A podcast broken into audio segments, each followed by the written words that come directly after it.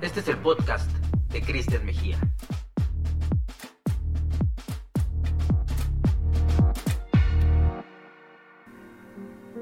Los teatros han estado cerrados, pero no están en silencio.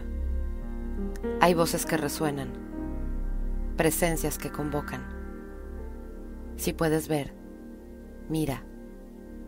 Si puedes mirar, date cuenta.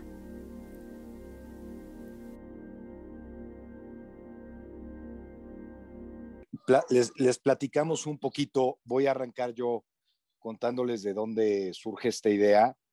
Em, Marina y yo llevábamos ya un tiempo platicando, pues no un tiempo, un poquito después, eh, antes de la pandemia, traíamos las ganas de, inventar hacer algo juntos y de hacer algo juntos en el Teatro de los Insurgentes.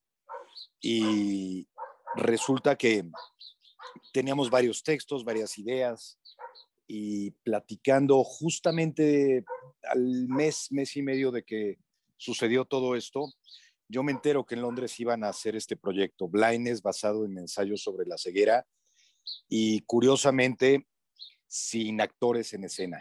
Eh, con un, diseño sonoro que me llamó mucho la atención, un diseño binaural eh, que recrea, eh, es, un, ya les platicará ahora Marina, es una experiencia muy interesante desde cómo se graba y cómo llega al oído del público, pero a mí me parecía importantísimo un texto de Saramago, adaptado por Simon Stephens, que es el adaptador del curioso incidente del perro a medianoche, y sobre todo, aunque no fuera presencial, trabajar con Marina en el Teatro Insurgentes era una ilusión muy grande. Y, bueno, eh, Tina Galindo y yo hemos tenido unos cómplices maravillosos en estos años que son Luis Gerardo Méndez y Diego Luna. Y se nos ocurre poner en marcha esta idea que sonaba atrevida, que sonaba una apuesta muy arriesgada y que afortunadamente después de varios meses y de tanto soñarla y de tanto trabajo que hay detrás, que ahora Marina les podrá platicar más de este trabajo que, desarrollaron tan arduamente ella eh, con Mauricio García Lozano, nuestro director, eh, se conjuntan y se conjugan todas estas estos elementos. Yo lo que les digo es que cuando un proyecto arranca bien, es increíble cómo todo va sucediendo de la manera correcta, se van sumando las personas correctas. Y aquí este proyecto nace en un teatro que tiene un prestigio maravilloso como es el Donner Warehouse de Londres, que junto con el National Theatre, el Old Vic, el Barbican Theatre de, Inglaterra, es uno de los de mayor prestigio. De, hecho, uno de los fundadores es Sam Méndez, el director de cine y teatro. Em, después la novela de Saramago, El adaptador, Marina, eh, El Teatro de los Insurgentes, eh, Tina, Luis Gerardo y Diego. Y ahora sumar al público que después de dos semanas estamos viendo agotados y un interés increíble de la prensa, de, de los amigos actores del medio, pero sobre todo el público que se sorprende y sale muy movido de esta experiencia. Pero bueno, este, este es un poco el, preámbulo y cómo llegamos a todo esto. Y me gustaría que Luis Gerardo cuente un poco más de, cómo es que los logré convencer de que se sumaran a esta, a esta locura. Pues sí, gracias Claudio. Hola a todos, gracias por acompañarnos. Em, eh, Claudio y yo, además de ser socios, somos muy buenos amigos desde hace muchos años eh, y estábamos muy preocupados, ¿no? O sea, creo que es importante decir que los que estamos aquí eh, somos gente de teatro, somos gente que empezó en el teatro y este proyecto de alguna manera es una carta de amor y de esperanza a la humanidad y a lo que está pasando, pero también al teatro, ¿no? Estábamos, eh, Claudio estaba muy preocupado, tuvimos muchas llamadas donde me decía, es que cómo vamos a regresar, qué podemos hacer, ¿no? Y rebotamos varias ideas de cómo poder reactivar de alguna manera el teatro, que pues es algo muy importante para nosotros y para nuestra cultura y para nuestra sociedad. Y era muy difícil, ¿no? Eh, cuando Claudio trae esta idea de, montar Blindness en México, eh, la verdad es que fue muy contundente, ¿no? Era eso, Saramago, ¿no? Desde el primer momento era Marina, ¿no? Eh, y, hacía mucho sentido, ¿no? Para mí es muy importante como productor eh, que los proyectos a los que me sumo hagan sentido y sean relevantes y tengan algo que decir, ¿no? Eh, Claudio y yo empezamos a asociarnos desde el curioso incidente del perro a la medianoche, que nos parece un proyecto muy relevante, muy único, original para ese momento, y después con Diego Luna haciendo privacidad. Y en ese sentido era como eh, una buena continuidad de esos proyectos, entrar a Blindness, no solamente porque nos parecían proyectos que eran relevantes, únicos, originales eh, esperanzadores, sino que además eh, Simon Stevens, que es el adaptador, la persona que adaptó la novela de Curioso Incidente del Perro Medianoche a la obra de teatro, también hizo la adaptación de Saramago para ceguera, ¿no? para Blindness. Y por otro lado, el teatro, el, el Dolmar Warehouse, es el teatro que por primera vez eh, hizo privacidad, ¿no? Y después nosotros hicimos privacidad. Entonces, como que hacía mucho sentido, ¿no?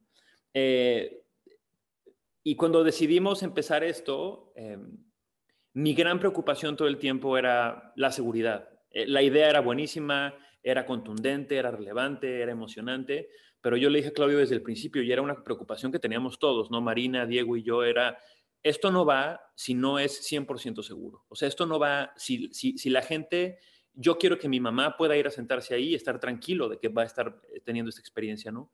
Y en ese sentido, eh, revisamos todos los protocolos, nos asesoramos con gente, con especialistas, con la gente que había hecho el proyecto en, en Londres, adaptamos ciertas cosas en el Insurgentes, desde el aforo, ¿no? que es únicamente el 10%, que es, está muy por debajo de lo que se exige para poder abrir un, un espacio como un teatro.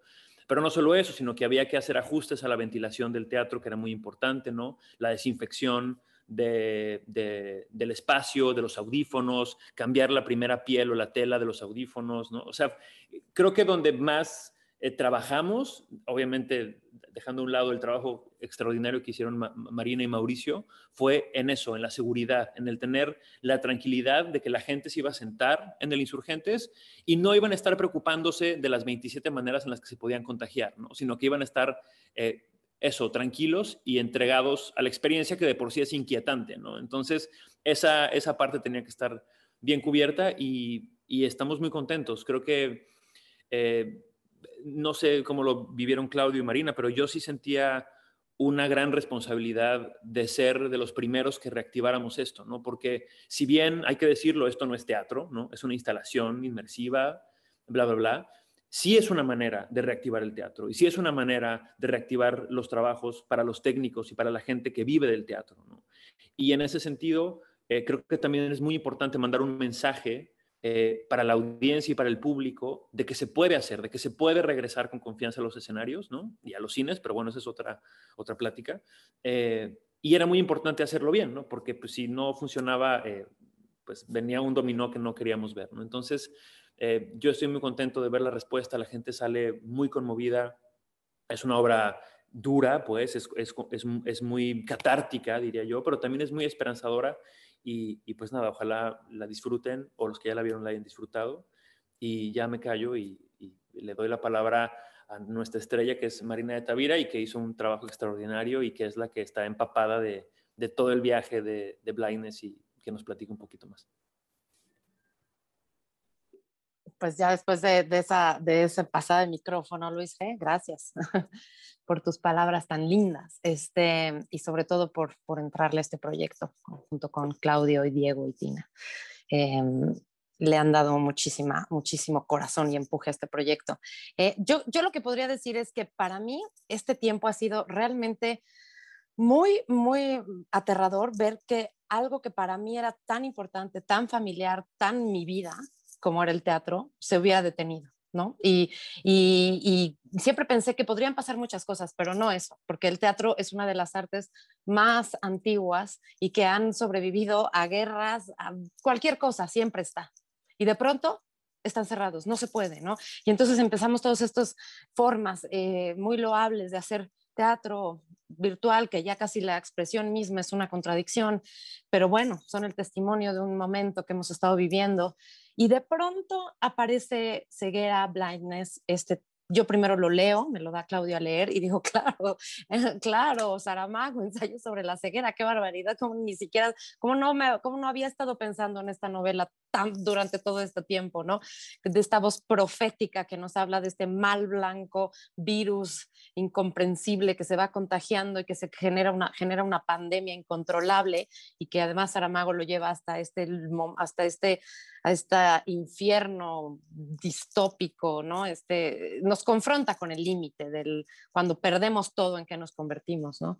Y dije, claro, es esta historia, es, y cuando además después veo cómo Walter Meyer Johann, que es el director em, inglés-alemán que lo concibió para el Donmar, lo pensó, con distanciamiento social, porque tengo que decir que este director llevaba trabajando este proyecto mucho tiempo y lo había ensayado con con 20 actores o algo así, una cosa tremenda. Y de repente junto con Simon Stephens deciden, pues sabes qué, una sola voz. Y primero dicen, pues va a estar ahí la actriz. Y luego dicen, ni eso.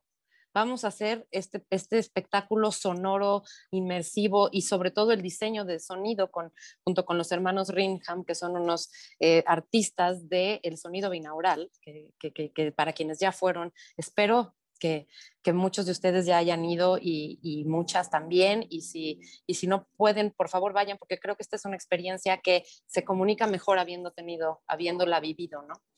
Y bueno, pues eh, entendí claro, pues sí, e, es, es, decir, estamos hablando de una pandemia y desarrollamos un espectáculo con distanciamiento social. E, esto es lo que hemos estado buscando. Le dije a Claudio, esto es lo que hay que hacer, esto es lo que hay que traer a México, esto hay que darle una voz en español, que ya de por sí es hacer una nueva ceguera. Y, y, bueno, pues a eso nos, nos, nos, nos, metimos en ese barco, se sumaron Luis Gerardo, Diego, y, y, fue divino. Para mí fue de verdad como decir, si, el, si en momentos de crisis el teatro es imposible, no es que sea imposible, es que nos está ofreciendo una oportunidad de reinventarlo. Y a mí lo que me maravilla de este espectáculo es que si bien no es teatro como lo conocíamos, como decía Luis Gerardo, sí es una experiencia presencial, teatral, donde el espectador y la espectadora pueden verse a los ojos con los otros y las otras, y están ahí. Eh, y, tiene eso que el teatro necesita, que es su ingrediente principal, que es la, presencia viva.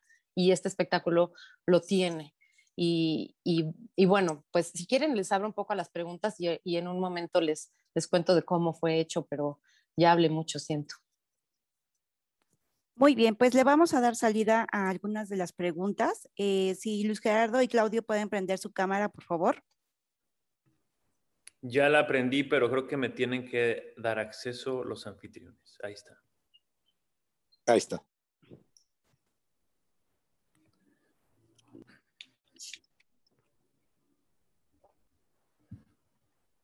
La primera pregunta que tenemos aquí es de eh, Eduardo González de Grupo ASIR.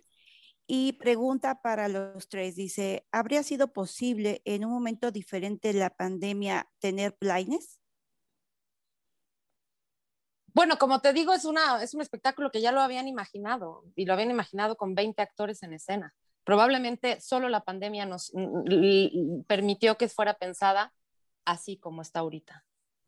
Y que fuera tan relevante, ¿no? Creo que también es, es eso, lo que, lo que a mí me pasó la primera vez que escuché el, que tuve la experiencia del, del audio, ¿no? del espectáculo, fue que estaba completamente maravillado por la visión de Saramago, ¿no? Por, por esta voz casi profética que, que, tiene lo que escribe y, y, que todo lo que decía era completamente relevante, ¿no? Como esta exploración de, del lado más oscuro del ser humano, ¿no? En un momento como tan difícil, pero también tan luminoso, ¿no?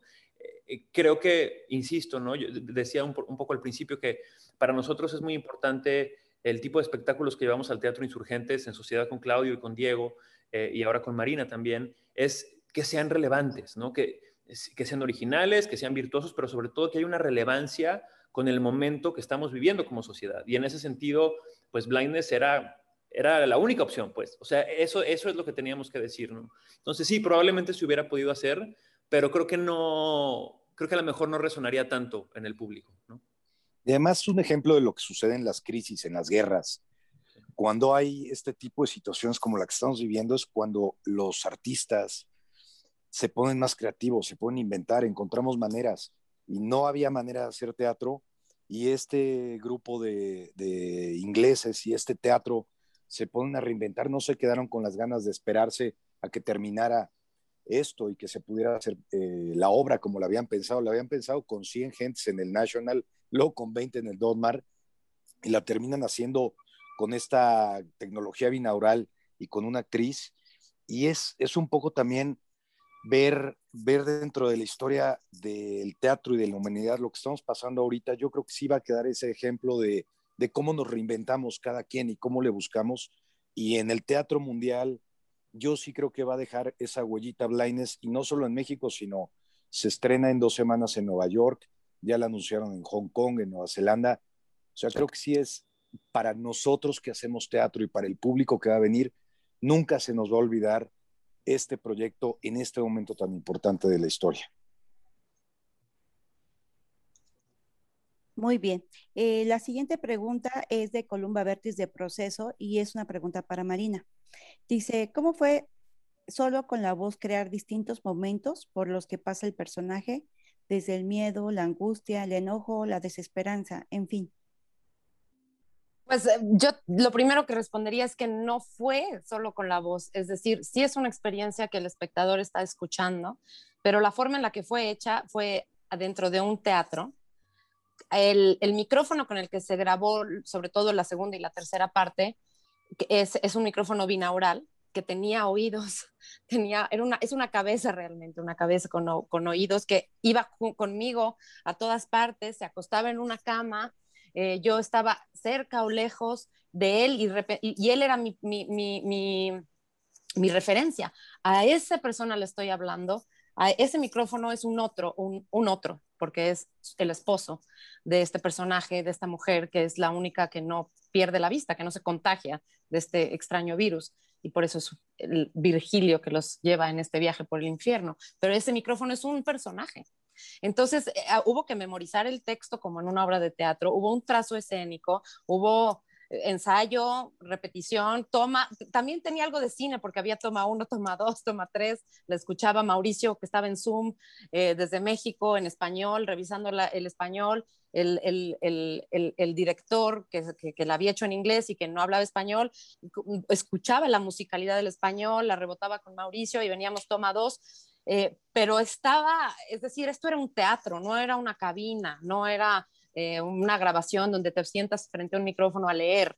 Realmente fue una puesta en escena. Y, entonces el personaje se mueve alrededor del micrófono, pasa, si tiene que ir a una ventana, va a una ventana, si tiene que ir a un exterior, va a un exterior, si tiene que tomar un objeto, lo toma, si tiene que, referirse a otro personaje, lo ubica en el espacio, le habla, escucha su respuesta que nosotros no oímos y le contesta. Es decir, es verdaderamente un ejercicio teatral eh, en, todo el sentido de la palabra pero lo que tiene eh, la visión maravillosa es, este, es este sonido, es este, es este personaje que está escuchando y que después se vuelve el espectador, eh, que es capaz de transmitir hasta la más mínima respiración para, para el escucha, ¿no? Eh, entonces, para mí fue un ejercicio teatral, que además la emoción de trabajar en este teatro emblemático, con dos directores, uno a distancia, uno presencial, eh, todos tapabocas, todos, todos con pruebas, en fin, fue algo que verdaderamente nunca olvidaré. Es decir, eh, este, este momento, como decían hace un, hace un momento, el teatro tiene que ser relevante, como dice Luis Gerardo,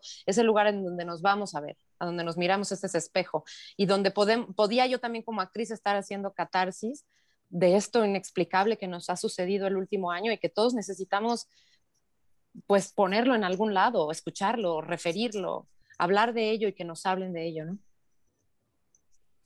Muy bien. Eh, la siguiente pregunta eh, es lo siguiente, dice de parte de Cristian Mejía, de Podcast Mejía. La instalación tiene un elemento de iluminación muy interesante.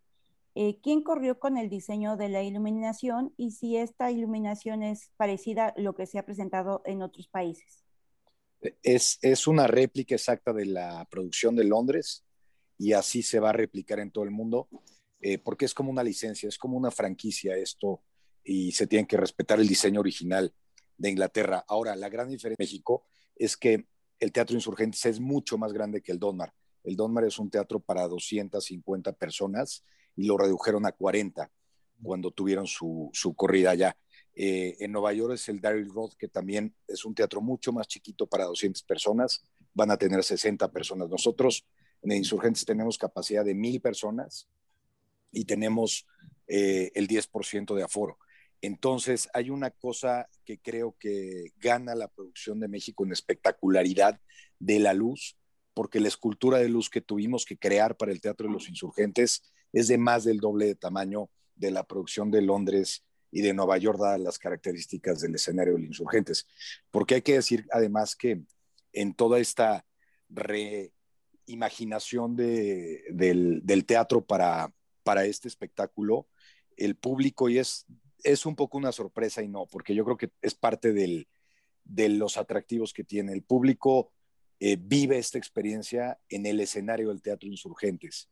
Y a mí el director me dijo algo que me impactó mucho en la primera función que tuvimos con público.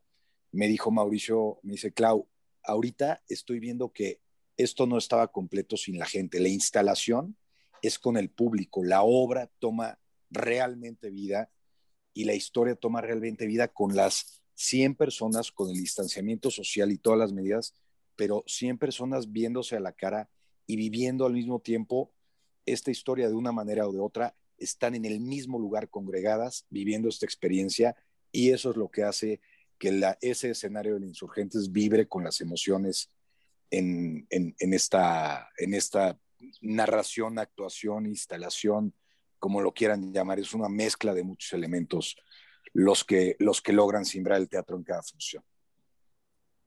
Víctor Zapatero lo trabajó aquí en México, ¿no? En coordinación con quien, sí, con Jessica, Jessica Jung, es la, la, diseñadora inglesa. Muy bien. Eh, por favor, no, no apaguen su cámara ni Claudio ni Luis Gerardo, por favor. No huyan. Ah, la, la, siguiente pregunta es, eh, Jonathan Saldaña de la revista Quién. Este es para Marina. ¿Cómo reconectarse con el texto distópico de Saramago y cómo fue construir este personaje? ¿Podemos hablar del proceso de dirección y grabación del audio eh, o ahondar aún más? Bueno, eh, como, como quienes, quienes la hayan leído o, hayan ido a ver el espectáculo, a vivir el espectáculo, recordarán que esta mujer es la esposa del médico, que es uno de los primeros casos de ceguera blanca de Saramago y que es la única que, como decimos, no milagrosamente no, no se queda ciega. Entonces, es, ella de alguna manera los va guiando en lo que se va convirtiendo en un infierno eh, eh, y, yo lo que veo ahí, de lo que me ha hecho reflexionar es sobre qué va pasando. Creo que es un personaje que va teniendo una transformación, que se va dando cuenta de que de, que, de, que, de, que de alguna manera tiene que ser la guía de que, de que se tiene que convertir en líder, no porque lo tenga en sí como naturaleza, sino porque se ve obligada, porque es la única que puede ver y que además no debe de permitir que todos y todas se den cuenta porque, porque si no van a exigir aún más de ella. Eh, y, bueno, yo creo que lo que ella va viendo es como, como se le va haciendo evidente lo que le va pasando al ser humano cuando no, cuando no le va quedando más que la necesidad de, sobrevivir. Ah, y, creo que ahí lo que eh, Saramago de alguna manera yo intuyo nos está haciendo ver. ¿Qué pasa cuando vamos perdiendo todo y nada más nos volvemos pura supervivencia? quiénes somos capaces de empatía, quiénes no somos capaces de empatía, eh, ¿qué, de nosotros sale ahí, ¿no? ¿Qué, de nosotros como seres humanos? Y, pues eh, lo lleva evidentemente hasta el límite. Y, y para mí eso fue ese personaje, como ese personaje que va teniendo esa anagnórisis de la condición humana. Y, ella misma eh, primero empieza siendo muy empática, después tiene que ir reduciendo a quienes realmente va a defender, a, su, a, los que son su pequeñito círculo, ¿no? No a la humanidad entera, porque ya no se puede, ¿no? Entonces es un cuestionamiento sobre esto que nos hace humanos y qué pasa cuando nos vemos confrontados ante una crisis como esta, en, como la que plantea el libro, ¿no? ¿Qué queda de nosotros y de nosotras? Eh, pero también me encanta lo que decía también Luis Gerardo de la esperanza que se, que se va permeando hacia el final sobre, mm, pues sí, sobre eh, eso que después, al, haberlo perdido todo, ¿qué es lo que de pronto nos, nos hace recobrar esa palabra que aparece en, en la obra, que es la felicidad, tan difícil de decir. Eh, y, y un poquito más, si quieres que ando ahonde un poco más sobre, te diré eso, pues era, era sobre un escenario em, dirigido con trazo escénico, hacíamos uso de todo lo que pudiéramos alrededor para, para generar sonido. Eh, los eh, Ben Ringham, que el que estaba ahí, decía, a ver, probaba con él, porque no, no, no, no, no lo, aunque ya lo habían hecho en inglés, hacerlo en español fue volverlo a hacer, y eso lo decían ellos una y otra vez. Es una nueva versión que tiene muchas cosas muy parecidas, pero también ellos empezaron a jugar con otros elementos, eh, también cada actriz o cada actor es una nueva experiencia, entonces ellos volvieron a jugar con los sonidos, con, con las distancias, con desde dónde va a venir la voz ahora, que es algo que, eh, que les, eh, les, obsesionaba. Entonces, sí, sí es, no solo se repitió una experiencia, sino se creó una nueva para nuestra versión en español. Muy bien. Eh, la siguiente pregunta dice Alexis Ramírez de Silver ¿Cuál es el mayor reto de producir esta obra con las nuevas medidas de sanidad y por qué consideran que el teatro es un lugar seguro para asistir? Um, bueno, primero, Claudio podrá ahondar un poquito más en el tema eh, de los números, ¿no? Pero, pero creo que, bueno, primero eso, hacer que haga sentido, ¿no? O sea, eh, ver de qué manera podemos llegar a un punto de equilibrio en el que eh, sea algo que pueda cubrir los gastos de una inversión como esta, ¿no? De, de pagar las nóminas de la gente que está trabajando en el teatro y demás, pero que también se equilibre con el número de personas que haga sentido por los protocolos, ¿no? Eso es 100% trabajo de, de, Claudio y mis respetos para él porque tuvo que hacer muchísimos ejercicios que de pronto Marina, Diego y yo éramos, no, es mucha gente, no, ahora es muy poquita, no, o sea, como llegar a ese punto exacto, ¿no? Donde todos pudiéramos estar tranquilos. Eso fue muy complejo, ¿no? Porque pues es, hay que reinventarse y hay que repensar todo, ¿no? Antes es, pues, que se llene el teatro, ¿no? Entre más gentes hay, pues mejor. Y si tenemos 1.200 personas y es un soldado todos los días, qué maravilla, pero acá no Acá teníamos que pensar en ese número que hiciera sentido, ¿no? Y, el por qué seguro ir a, un teatro, pues porque lo dicen los científicos, ¿no? No es algo que nosotros nos inventamos de, ah, es seguro, venga, no. Está todo respaldado por estudios que se han hecho, ¿no? Y por los protocolos que hay que seguir, que como decía al principio, tiene que ver con el aforo, ¿no? Tiene que ver con la duración que se está en el inmueble, que es una hora y cuarto. Tiene que ver con que la ventilación es la adecuada, con que el techo como que la altura del insurgentes y del escenario es bastante alta como para que no se generen este, los, los famosos aerosoles, ¿no? Que yo ya soy un experto en COVID, desafortunadamente. Y, y, bueno, eso, ¿no? Eh, la desinfección de los equipos, la desinfección de los, de los audífonos, la segunda piel que tienen, ¿no? Eh, digamos que es un espectáculo que está de alguna manera blindado, ¿no? Le dimos muchas vueltas a eso para justamente poder pararnos enfrente de ustedes en la cámara y decir, es seguro que vengan, ¿no? Eh, creo que nunca nos hubiéramos animado a decirlo si tuviéramos, aunque sea la más mínima duda.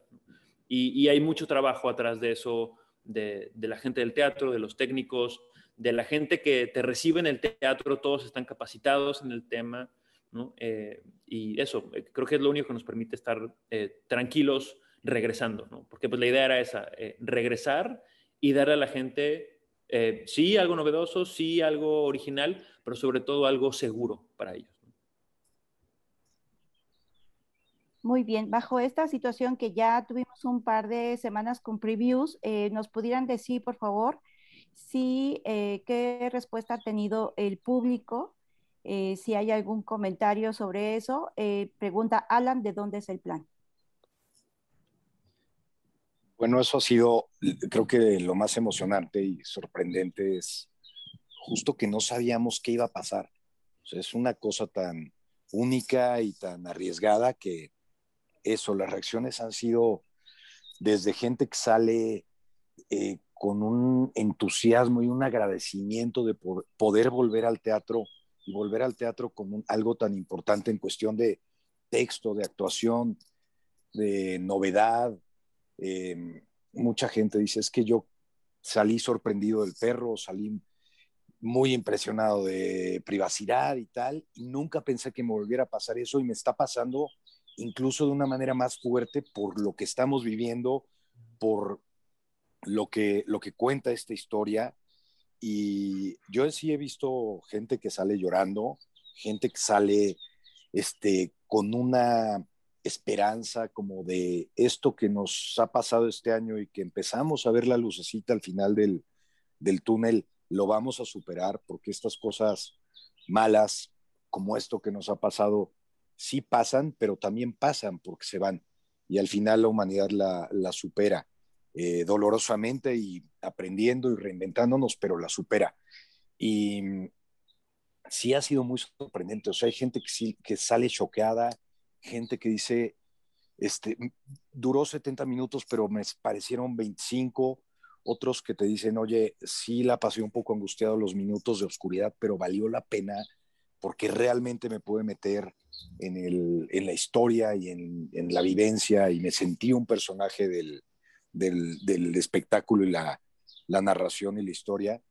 Entonces, eh, creo que apenas estamos empezando a medir qué es lo que, lo que sucede, pero Marina y Luis Gerardo también les podrán contar todos los tweets y los Instagrams y las cosas que pone la gente, son de verdad, para mí ha sido conmovedor ver la reacción de la gente y muy, una satisfacción enorme el poder decir, pudimos abrir el Teatro de los Insurgentes en este momento con estos malabares de los que hablaba Luis Gerardo, de con tal aforo y todas las medidas y tal, lo logramos y lo logramos, eh, digo exitosamente en el sentido de, de, de que sí creo que ha sido un logro tocarle las fibras al público. Eso es lo más bonito que podemos lograr en el teatro, ¿no? Y sí, y hay, hay algo que a mí me parece muy conmovedor, ¿no? Que es, eh, me parece que esta instalación o esta obra, o como le quieren decir, nos habla a todos, ¿no? Nos habla a todos en el sentido de, le habla al que para, para él o para ella la pandemia ha significado estar en su casa encerrado, aburrido, ¿no? Le va a hablar a esa persona, le va a hablar también a la persona que desafortunadamente perdió a alguien durante esta pandemia, ¿no? Y, eso es lo que me parece eh, muy relevante, ¿no? Eh, eh, es, es muy catártico, pues, es, me debería decir que es como tres, cuatro sesiones de terapia, ¿no? Este bálsamo que tiene esta obra de teatro de decir, esto va a pasar, ¿no? Pase lo que pase, no te pierdas, vendrá la lluvia, lo limpiará todo y la vida va a seguir, la vida va a seguir en la gente que me encuentro en la calle y la, y la vida va a seguir en, en, ver la naturaleza, en ver a los perros, en ver a los gatos, en ver a nuestros amigos, en seguir haciendo lo que amamos. Y, y creo que ese es el gran, el, el, no me gusta hablar de los mensajes de los proyectos, pero eh, sí hay un, un, discurso ahí, ¿no? De, como decía Claudio, esto también va a pasar. Y, y creo que ese mensaje es, es importante para todos, ¿no? En, en este momento. Entonces, eh, creo que es, es, no sé, se siente bien poder producir algo que, que le genere a la gente eh, esa sensación en un momento tan complejo. Eh, yo, yo, yo, solo añadiría sobre el tema nada más a la emoción que a mí me dio ver la emoción que le daba a, la, a las personas regresar al teatro. Eso lo vi, lo, el primer día que se abrió lo viví a distancia en lo que subían y en lo que escribían y, ver esas caras entrando en la taquilla antes siquiera de, lo que el proyecto pueda hacer fue emocionante, de verdad ver, o sea, sí lo necesitamos, pues fue lo que a mí me, me hizo pensar. El entusiasmo con el que llegaron, pero el entusiasmo con el que se van, a mí me ha gustado muchísimo ver eh, adultos que han llegado y no traen a, a, sus hijos de 13, 14 años y salen y me dicen, Claudio, ¿puedo traer a mi, a mi hijo de 13? Es que esto necesito que lo vea. Y eso, el que, el que, y ya han venido, y ver la reacción de, de, de, de, niñas, niños de 13, 14, 15, que no han ido muchos de ellos a un teatro en su vida y que salen impactados, eso me encanta, porque también ya le dejamos una semillita a las, le dejamos una semillita a las generaciones que ahí vienen, que estaban a lo mejor pegados en un celular, llevan un año pegados en, en, en, en el TikTok y en tal y tal, y los sacan de eso y los llevan a Blindness eh, creo que eso también va, va a contar y, va, y se siente padre. Justo sobre esto era la pregunta de Daniel de Antón Noticias, si la obra es para todas las personas, edades, y si hay personas con alguna enfermedad como claustrofobia, ¿es pertinente que puedan asistir? Eh, ¿Tú qué piensas de la edad, Marina? Creo que tú eres más indicada para decir eso. Porque tienes Yo tengo un hijo de 12 años y no, no escuchó la versión en inglés porque mientras yo la estaba trabajando se la compartí y estaba, eh, bueno, ya, ya quiere tener la experiencia en el teatro, pero según entiendo es a partir de 13 años, ¿verdad, Clau? Yo creo que sí, 12, 13 años es la edad indicada, pero también yo lo que les digo es, hay, hay papás a los que les digo, si vienes, si vienes con tu hijo de 10, 11, 12, ya los niños están muy avanzados hoy, pero realmente la edad indicada es arriba de 12, 13 años. Sí, y en cuanto al tema de la claustrofobia, eh, pues yo, yo pienso que es una decisión de cada quien, ¿no? Pero si tienes un problema de claustrofobia muy grande, yo no lo recomendaría, la verdad, porque sí es, es una experiencia fuerte, pues, ¿no? Eh, no solamente por la oscuridad eh, y por el tapabocas que, que, tienes que tener durante el espectáculo, sino por lo que estás experimentando con la interpretación de Marina, ¿no? O sea, se vuelve Sí hay momentos que son muy angustiantes, ¿no? Y después se vuelve muy luminoso, pero si vas a estar luchando con eso, creo que mejor eh, después eh, te la platicamos. Por eso eh, tenemos un anuncio casi, casi como de los juegos de los parques de diversiones antes de que empiece. Varias veces anunciamos, son 70 minutos, también porque si te avisan que son 70 minutos y a lo mejor está intenso, pero los aguantas, ¿no? Si son dos horas y media, dices, oye, es demasiado, ¿no? Son 70 minutos. Sí, y la otra cosa que está buena es, si dudan, vayan, porque eh, la, tecnología que tenemos ahí es, eh, hay una cámara infrarroja, donde si tú estás en la experiencia y de pronto no te la estás pasando bien y quieres que termine, tú levantas la mano y alguien eh, del teatro va y te saca y se acabó. Entonces, que sepan que hay una puerta de escape si se pone intensa la cosa. Esta pregunta es para los tres como productores. De, a partir de esta experiencia de hacer blindness, ¿les da pie para crear otra, eh, para crear otra forma de hacer teatro? Ojalá que no. Ojalá que pronto podamos regresar al teatro como lo conocemos. Eh, creo que era importante reinventarse y regresar de alguna manera, pero yo no puedo esperar para estar en el escenario eh, haciendo lo que nos gusta hacer, pues, ¿no? y, estar ahí parados este, en el escenario viendo a la cara al, espectador. Ojalá, ojalá pronto podamos hacerlo, pero, pero mientras no pase, pues habrá que seguir dándole la vuelta y, reinventándonos, porque sí, de pronto escuchamos ¿no? y pensamos, ya estamos al final y vemos la luz al final del túnel, pero quién sabe también, o sea, no, no, no hay ninguna certeza de cuándo exactamente se acaba esto y pues tendremos que seguir. Como bien dice la obra, seguiremos y, y tenemos que seguir ofreciendo estos contenidos y buscando la manera de, mantener eh, viva eh, la industria del teatro y a la gente que vive del teatro, ¿no? Porque si bien nosotros, eh, Marina y yo, vamos y venimos del cine y la televisión, pues sí hay muchas familias de, productores, de técnicos, de gente que vive exclusivamente del teatro, ¿no? Y creo que ahí hay una responsabilidad de, seguir generando algo para que, para que estas familias puedan seguir adelante, ¿no? Lo que sí puede pasar en un momento dado es que se incorporen cosas que aprendimos en este montaje, cosas que inventaron los ingleses en este montaje. Y el teatro, eso tiene, el teatro siempre se está, reinventando, el teatro no va a desaparecer nunca. E incluso hemos tenido nosotros la fortuna de hacer cosas que no se parecían a nada, como Privacidad y el curioso incidente del perro, que incorporaron cosas y tecnología y tal, yo sí me imagino que a lo mejor en, algún momento habrá algo en el que tengamos actores en vivo, pero también tengamos de repente momentos en los que usemos esta tecnología. No lo sé, pero suena atractivo quedarse nada más con ese aprendizaje y poderlo incorporar a otras invenciones que podamos hacer en el futuro, ¿no? Sí.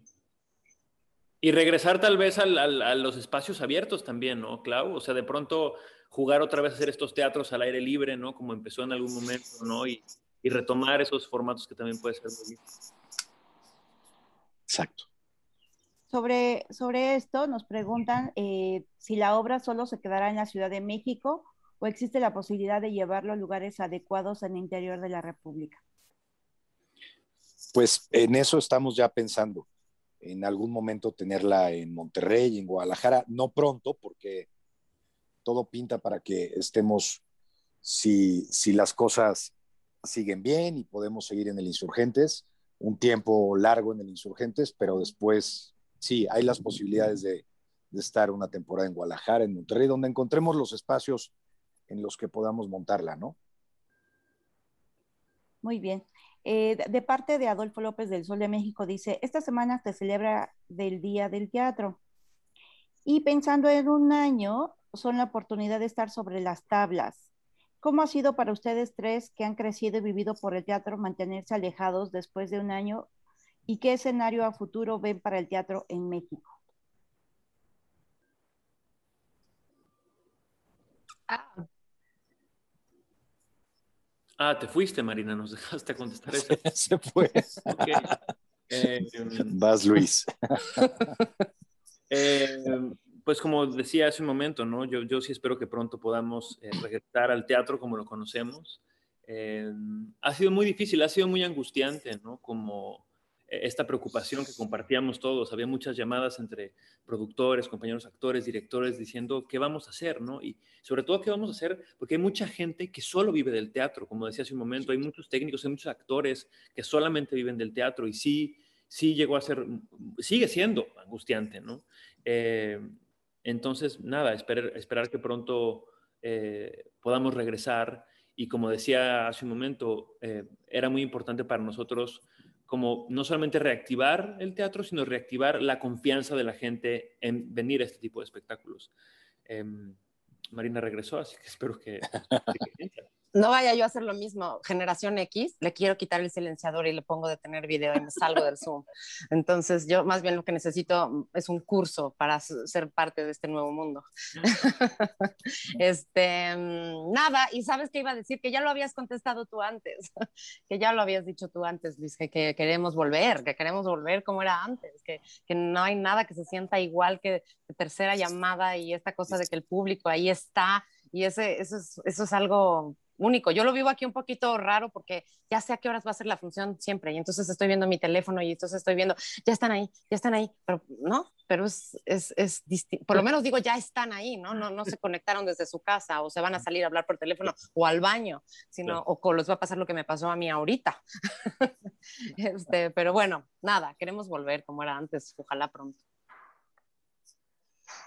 Muy bien. Eh, eh, un poco uniendo la pregunta anterior con esta de Mariana Mijares, dice, ¿consideran que, que el teatro en México, cómo consideran que será el teatro en México ahora y si cambiará el panorama luego de, la reapertura de Londres y probablemente de Broadway? Y creo que ahí es donde Claudio puede mencionar que la primera obra con la que abre Broadway es... Es Blindness. Sí, un, un poquito este, siguiendo lo que decía Luis Gerardo, es no sabemos, hoy no sabemos nadie, no lo saben en Londres, no lo saben en Nueva York.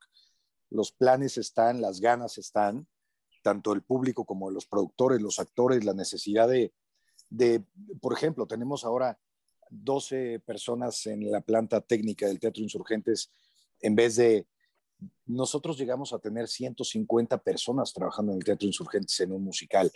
Eso es lo que queremos también, esas fuentes de trabajo. Costará regresar, vamos a regresar pero efectivamente no, no sabemos cuándo, aunque las cosas indican que si todo sigue bien, conforme va la vacuna y tal, eh, por lo menos con distancia social, Londres abrirá pronto, eh, pronto hablando dentro de cuatro o cinco meses, ya están saliendo a la venta con los musicales grandes otra vez. Y eso es la luz, la luz al final del túnel, pero el túnel no sabemos todavía qué tan largo es. Y, esto, las ganas de volver y las ganas de tener a la industria activa en el mundo es, son enormes. Y justamente el, tanto como el, gobierno eh, de la ciudad de Londres, como fue con la Ciudad de México y ahora en Nueva York, eh, han dado permiso a blindness y en, más ciudades, abren Toronto, abren Washington, eh, lo que les decía, les decía en Hong Kong, es, está tan bien diseñado en ese sentido y tan cuidado y tan cuidado por todos los productores locales, pero supervisado por, por la supervisión de los ingleses, que los gobiernos han cooperado en que sea el primer espectáculo que se abra. Eh, el 2 de abril abren en, en, Nueva York, en este teatro que se llama David Road, que está justo en el corazón de Union Square en Manhattan. Y eso también nos da mucho, mucho orgullo, poder poner en México, en el Teatro de los Insurgentes, en ese teatro emblemático con el mural de Diego Rivera, tener, tenerlo abierto con algo que está a la vanguardia del teatro mundial, también es una, es una satisfacción enorme, creo que para todos los involucrados, ¿no? Muy bien. Eh, esta pregunta es de Liz Hill. Dice, ¿cuál ha sido la mayor lección de vida que han tenido en esta pandemia? Y si Blindness les ha dejado alguna lección también.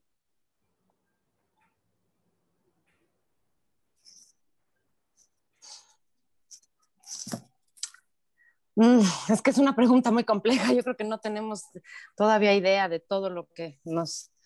Y también muy íntima, pienso, o sea, de todo lo que esto nos ha dejado y nos ha hecho reflexionar y lo que nos va a cambiar y, lo que queremos recuperar, lo que no queremos recuperar. Yo, yo solo puedo decir que, que siento que todavía estamos ahí adentro y que, y que difícil sacar conclusiones, pero sí, de, sin lugar a dudas, es una experiencia definitoria y definitiva en nuestras vidas. Así lo veo. Sí, yo pienso que para contestar esa pregunta primero hay que terminar de vivirlo, ¿no? y pues todavía no se acaba. Muy bien. Aquí nos hacen una pregunta, eh, si darán funciones especiales en Semana Santa, la gente de Cultura Teatral México, y si tienen algunos horarios especiales para estas fechas. Sí, eh, vamos a estar desde el miércoles, en Semana Santa, de miércoles a, a domingo, y vamos a dar miércoles y jueves de Semana Santa a las 6 y a las 8, el viernes 4, 6 y 8, el sábado vamos desde la 1 de la tarde, 1, 4, 6 y 8, y, y el domingo igual, 1, 4, 6 y 8. Entonces, este, no tendremos que convencer a, a, los actores que ven función justo, que eso justo iba a decir la eso. cara. Justo iba a decir eso, que Claudio debe estar feliz de que por primera no. vez en su vida puede decir, vamos a dar cinco funciones al día. Sin que yo esté saltando así de, estás loco, güey. No, Navidad no. No trabajo en Navidad. Sí, sí. ¿Tienes, no, tienes yo siempre he sido bueno. muy consciente de eso. Siempre he sido. Eso no te pasó con nosotros. No, no, no. Podría mencionar un par de nombres de otros productores, pero. Exacto, pero nosotros no. Pero sí, no habrá en esta ocasión actores que cuidar, que siempre nos, nos importa cuidarlos mucho en funciones y consentirlos. Este, extrañamos eso de verdad llegar a camerinos y que no haya actores. Es como que raro se siente, pero bueno, ya regresarán. Muy bien. Pues si tienen algún otro comentario para poder finalizar esta charla que tuvimos. Gracias, gracias por acompañarnos y ojalá la disfruten.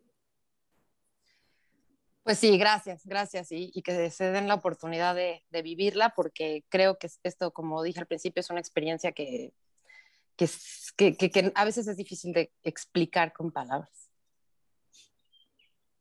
Los esperamos en el Insurgentes y de verdad gracias a todos porque hemos tenido un apoyo de, de parte de los medios maravilloso y, y en esta ocasión creo que era una de las veces que más necesitábamos que, que nos voltearan a ver, que nos, nos tomaran en cuenta, que vengan a, a, vivir la experiencia, porque realmente el teatro está así, que, el, eh, que está de unos hilitos y, y gracias a ustedes, eh, creo que con Blindness pudimos pensar que, que, el teatro en México se reactiva y se reactivará de acuerdo a, a las medidas y a las circunstancias, pero pero hay un camino y se, le, les agradecemos su participación. Gracias por haberme escuchado. Conéctate conmigo a través de las redes sociales en arroba Cristian Mejía en Twitter y arroba soy Cristian Mejía en Instagram.